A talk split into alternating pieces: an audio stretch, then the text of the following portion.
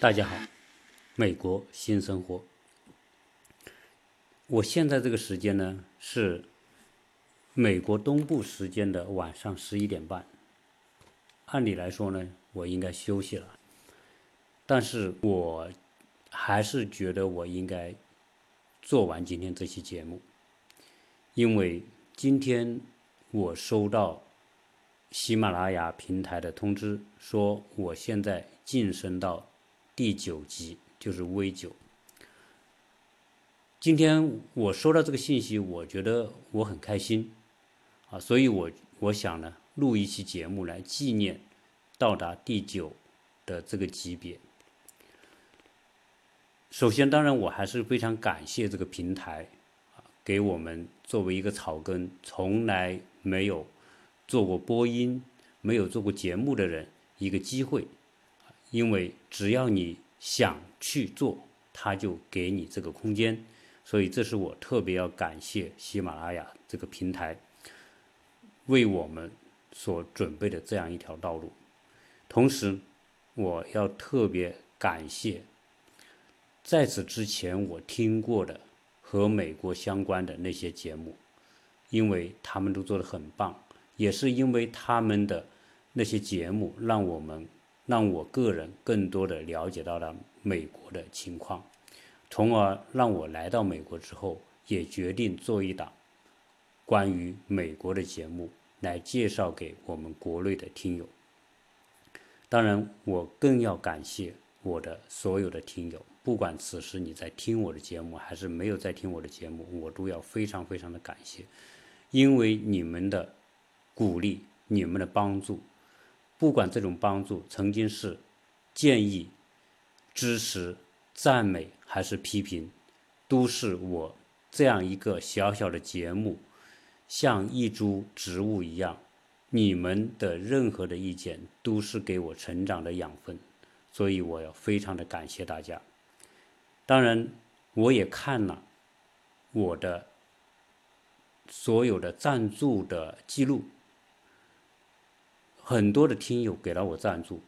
哦，所有不管你是给我一颗星，还是给我两百八十五颗星的赞助，我都要非常非常的感谢你。我没有办法一一点出你们的名字，但是我心里非常感谢，哪怕你只给我一颗星，我都是感激不尽。当然，在所有这些给我赞助的听友当中，啊，有五位哈，我我只能说排在前面的这五位，我点一下他的。他们的名字，呃，第一个呢是叫四喜的这位听友，他给了我两百八十五颗星。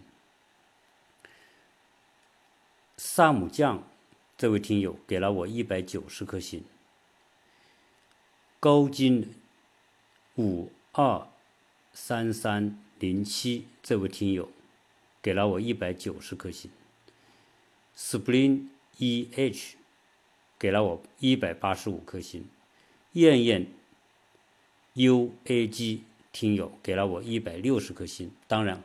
后面还有很多的听友，我就不一一点名了。总之一句话，非常的感谢你们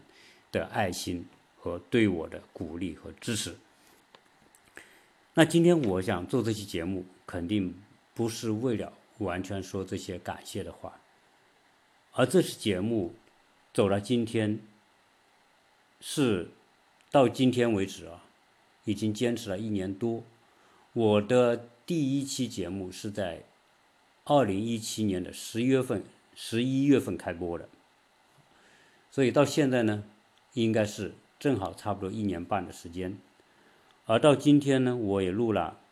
《美国新生活》，我录了一百八十五期的节目。这些节目里面，当然有一些。得到大大家的肯定和赞扬，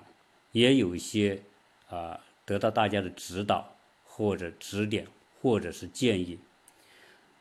所有这一切，我都会尽可能的去看大家给我的那些评议和评论。我做这期节目，到今天为止，我有一种非常深刻的感受，就是说，在我们日常生活当中，我们做的这些事情，如果简单的看成是一件事情的话呢，我觉得我找不到一个理由如何让我有动力坚持。而今天我在一年半的时间里面，我做的这些节目，当然我肯定是没有办法和走在我前面的那些特别有水平的主播做的节目，啊那样丰富，或者说他们有呃有那么多的粉丝和听友。我的听友是从一个开始，当我开始做这个节目的时候，我知道，因为。有太多的同类的节目已经开播，而且做得很好。那我再走这条路，对我来说，一定不是那么容易。只是说当时没有想那么多，想到要做，加上喜马拉雅这个平台又很容易来操作，我就试着做了，用最简单的方式，用简单的设备，来开播了我的第一期节目。那从那个之后呢，我就基本上来说，每个星期会有两到三期节目给到大家。所以一年半的时间里面啊，我做到一百八十五期节目，其中有时候呢会一个星期没有更新的时候呢，大家就会有人提醒我需要更新了。所以这一切不是我一个人在走这条路，是很多的听友。在跟我一起走这条路，所以我并不觉得很孤单。那做这个节目，我想是对我自己的一个考验，因为我看到太多的在平台上做节目的人，做到做到中途就停了。当然，我不知道他出于什么原因会停，但是我想呢。我我做这个节目当然是出于自己的喜好、自己的爱好，希望表达和分享，而且我也没有什么真正的从这个节目当中去获得什么收入，啊，因为在今天这个平台上，大家都在选择优秀的节目在听，你只有做的优秀，你只有只要能够有听友，就是你的最大的满足，而不是说。一定有多少收入？但是我们相信，当你把节目能够坚持做下去，做到一定的程度，有一定的粉丝量的时候，一定会有回报啊！因为我我们都知道，在同样的节目里面，有一些做的特别好的听友，呃，那些主播已经做的，应该说有一个非常成功的模式啊。当然，这是别人通过坚持、通过思考而换来的。所以，喜马拉雅的这个节目做主播，这个节目真的就是在走一条路，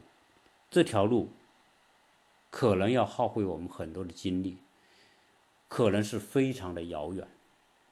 那最后我们如何坚持？如何在这样一种寂寞的过程当中，能走出一个非常光明的未来？所以今天呢，我也想借借助。这一期节目来跟大家做一些我个人的理解和分享。一直以来有一个故事，非常的励志，也是我心目当中给我信心和力量的一个故事。这个故事是说一个美国的老太太，这个老太太在六十三岁的时候，独自独自一个人，她的名字叫菲利皮亚夫人。独自一个人从纽约步行走到了美国的大陆的最南端迈阿密，整个路途相当于从中国的北京走到香港。那最后，他完成了这一个让人不可理喻的这样一个艰难的行程之后。他来到迈阿密的时候，就有记者去采访他。他问了他说：“以你这样一个情况，啊，一个老太太，如何能够坚持走这么远？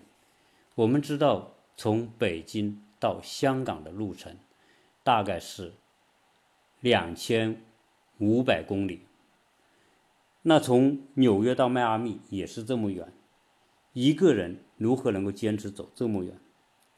那他的回答让人非常的豁然开朗。他说：“我走路，我走一步路是不需要勇气的，我只要不停的往前走，走了一步，再走一步，我就是这样就来到了这里。所以。”如果要说，我们每个人都去做这样一个选择，从北京走到香港。假如说你又有这么多时间，你也不缺这样的一个资金来完成这样一个壮举的时候，我相信很多人是没有这个勇气去做这样一个挑战的，因为这个距离太遥远、太可怕，距离产生的这种。这种巨巨大的距离产生的这种恐惧感，我想让一般的人是没有办法去接受这样一个挑战的。但是这个老太太并不把这个距离作为把这个遥远的目标作为一个巨大的障碍、心理障碍，而是说，我只要一步一步的迈开步子往前走，我就可以到达那个非常遥远但是既定的目标。我觉得人生，这可以给我们人生很多的启发。也就是说，实际上人人都有可能完成一些壮举，一些了不起的一些行为。只是说，由于当我们想到要完成那样一件事情需要完成的巨大的工作量的时候，我们都害怕了。在我节目里面曾经讲到两位美国的疯子，一位呢是在洛杉矶建华兹塔的那个来自于意大利的建筑工人，他用了二十多年的时间，在他居住的那个地方的一块空地上，建了一系列的那种用。用钢筋、水泥、石块、瓷片建起的这种塔，而那个塔呢，是完全靠一己之力，二十多年时间，就是孜孜以求的做那一件事情。他把下班之后的所有的时间，用来捡这些这些废料，利用他做建筑的这些知识，把那一组塔，用别人扔掉的那些垃圾。把它建起来。今天那座塔在洛杉矶已经成为一件历史文物，而这个建塔的这一位意大利的人，最后被居追授为美国的荣誉公民，洛杉矶的荣誉公民，而且他曾经获得世界。建筑协会颁发的最高勋章。那这样一个普普通通的人，他做了这件事情，他一生当中就完成这一件事情，就足够让他名垂青史。同时，我还讲了另外一个故事，在洛杉矶的另外一个地方，在一个沙漠里面有一个老头，也是用了二十多年的时间。绘制了一座救赎山，他把整个的沙漠里面的一个山坡，用他对上帝的信仰，把它通过他的方式把它画画成了一描绘成一个非常色彩斑斓的一个世界，而那个那样一个作品，也令到他成为。美国人心目当中的一个英雄，这些都是靠一件一件的事情，一天一天的完工作来达成这样一个了不起的成就。当然，这些啊，我想大家可能都看过很多这种励志的事情，让我们获得勇气去面对一些压力和挑战。在讲到这些事情的时候呢，我也深想，到底在这个世界上，谁走了最远的路，经历了最大的艰险，最后能够达成人们心目当中的那种英雄形象？那么，在中国真的有这么一位，这一位是他姓雷，名字叫电生。这个雷电生，雷是打雷的雷，电是宫殿的电，生是生长的生。他是一九六二年出生的，跟我们属于当比我们大一些啊。他呢，做了一做了一件。事情用了十年的时间，这一件事情令到他成为全世界徒步行走最多的人。他曾经在一九九八年的十月份到二零零八年的十一月份，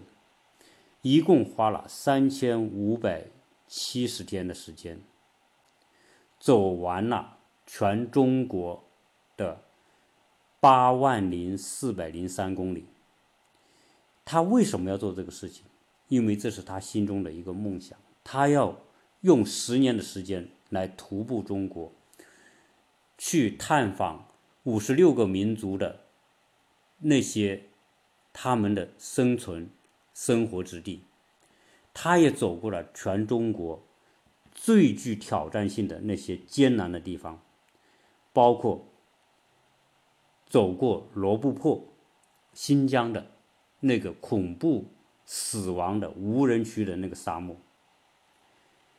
而他走罗布泊的时间是在二零零八年的十一月份，呃，十月份，十月九号到十一月八号，他大概用了三十一天的时间，在罗布泊完成了一千一百一千一百公里的行走，而且活着走出来。成为活着行走罗布泊的世界第一人。当然，他还走了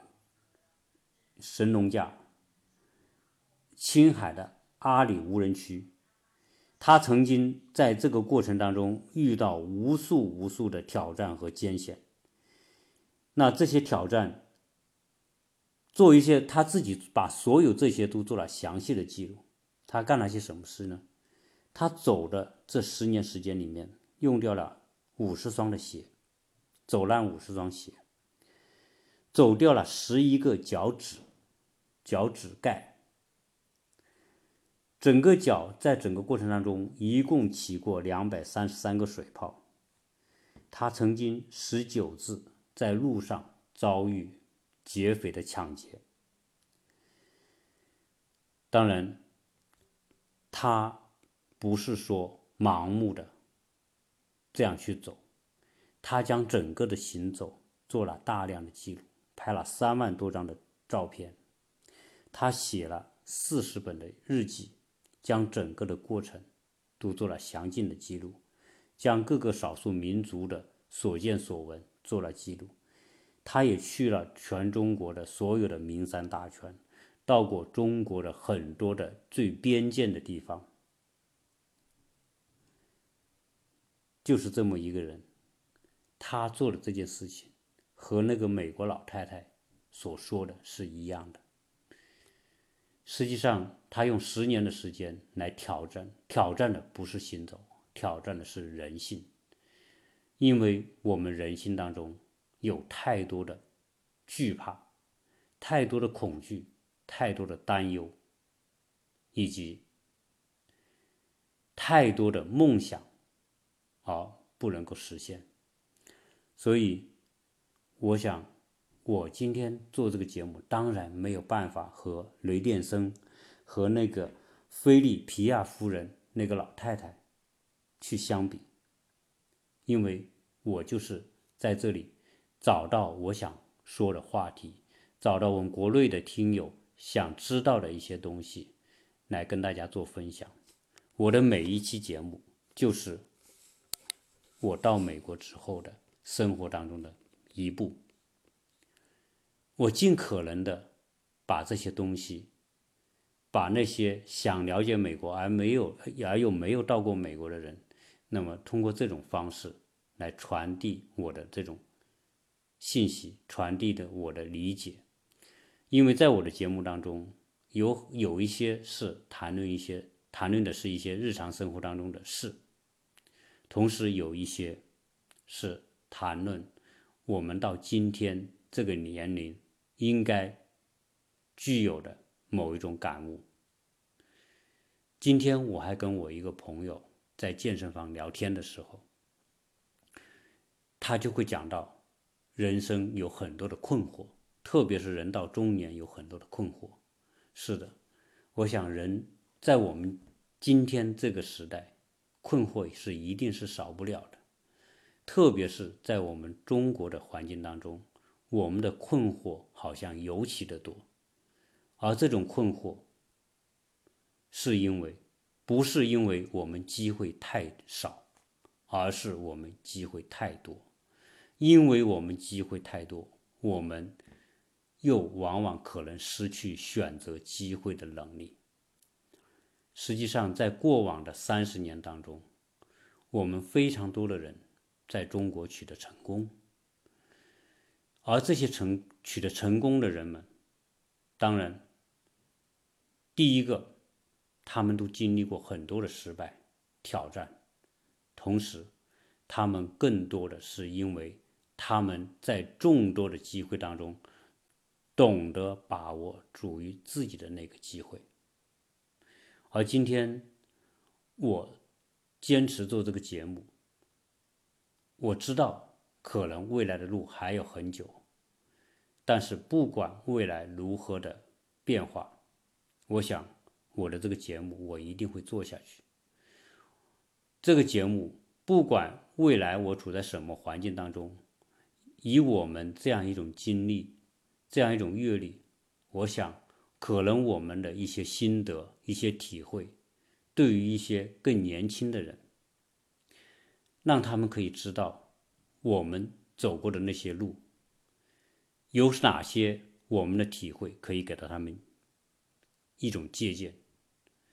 那这就是我做这个节目的这种价值和我的愿望所在。所以，今天啊。做的这一路这一期节目，主要的是为我自己的坚持而做一个记录。我相信说，这样一种坚持，不管就就相当于是说，我们要定下那个目标而走的那一步，我们只要不停止，我们就一定可以达到那个目标。到今天为止，我们的点击量。当然，现在在成长。当然，我们不是名人，我们也没有谁给我们去做推广、做背书、做宣传。我们就是以一种草根的心态。我也没有那么高的目标，我也不希望说很短的时间里面就达到多少多少万。我知道，我们曾经每天几百个人点击，到现在。也有两三千人点击，这样一个点击量的成长，我已经很满足了。而这些点击里面有很多都是我的一些忠实的听友，在加了我的微信之后，他们有些问题会跟我提出来的时候，我都会毫无保留的，尽我所能的去回答他们所提出的所有的问题。而且，对于给我那么多的。爱心点赞的听友，啊，如果你有任何的问题，我也欢迎你在节目后面留言，也欢迎你在微信里面跟我沟通，因为在节目当中跟听友沟通，我知道大家关注的东西，而且我知道随着我的节目向前推进，我会得到更多的帮助。就像说，我现在在跟很多的朋友在聊我在所做的事情的时候，我请他们参与做我的节目，他们都非常非常的乐意，啊，包括我的那个 Sky 朋友，啊，他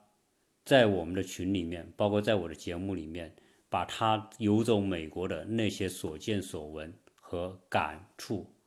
感想都分享给大家，而且都是很无私的，所以啊，像他这样的会越来越多的参与到我的节目当中来。同时，我也希望说，我的这个节目能够帮到那些希望自己的小孩在未来的教育道路的选择上，大家好的一些建议和参考。那今天我们有一个听友就问我说，他的这个小孩八岁，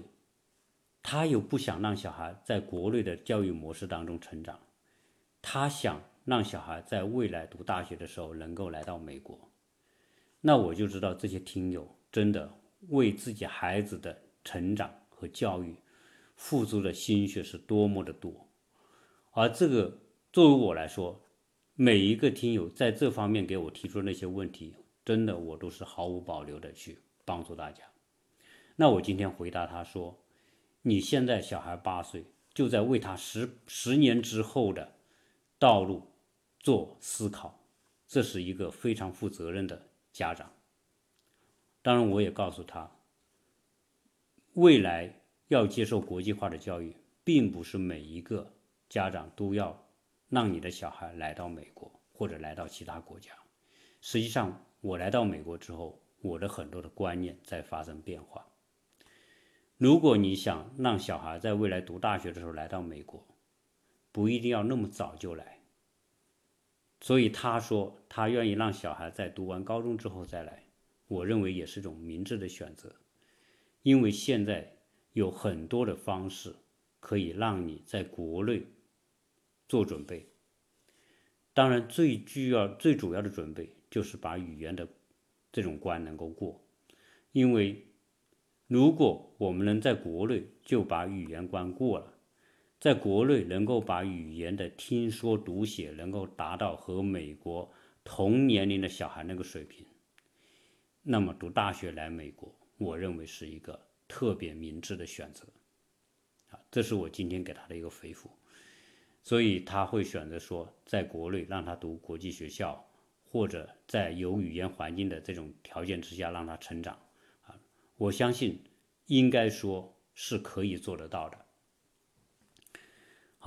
所以关于啊未来这个节目的发展，我仍然需要我们所有的听友一如既往的支持我。你给我点赞，给我分享，当然我也欢迎欢迎大家给我赞助啊，因为我的一个台阶一个台阶都是靠巨大的工作量来完成的，而这些工作量的成果是体现在大家给我的支持。和点赞、分享和赞助上面，而我从 V 一这个级别走到今天 V 九这个级别，是无数的听友的一个小小的分享，一个小小的点赞，一个小小的转发和一个小小的打赏赞助累积起来的，而我现在。知道 V 九之后就是 V 十，而我要达到 V 十，我要付出的努力和坚持是过去的两倍以上，所以这也是我现在感觉到喜马拉雅这个节目它的规则设定非常可爱的地方，因为前面会让你比较简单，但是当你要达到一定高度的时候，你每走一步，所付出的努力和辛劳都是成倍的增长。就像登喜马拉雅山，你从六千米的时候要登到八千米，这两千米所付出的艰难和挑战是远远、远远大于前面所走过的路。所以，我要达到 V 十，我要得到的这些知识，必须是过去的。两倍以上，因为它有一个分值在考察，而这个分值就是大家的这种分享、点赞和赞助来构成的。所以，我现在我很喜欢这个规则，因为太容易的东西是没有办法让你真正的激发你的那种斗志，激发你的那种韧性，激发你的这种坚持和努力的精神。而我走到今天，就像走在半路上，不管 V 十需要付出多少努力，我相信我一定可以走得到。V 十一、V 十二、V 十五，我相信只要我坚持，那我都相信我能够走到那一天，而且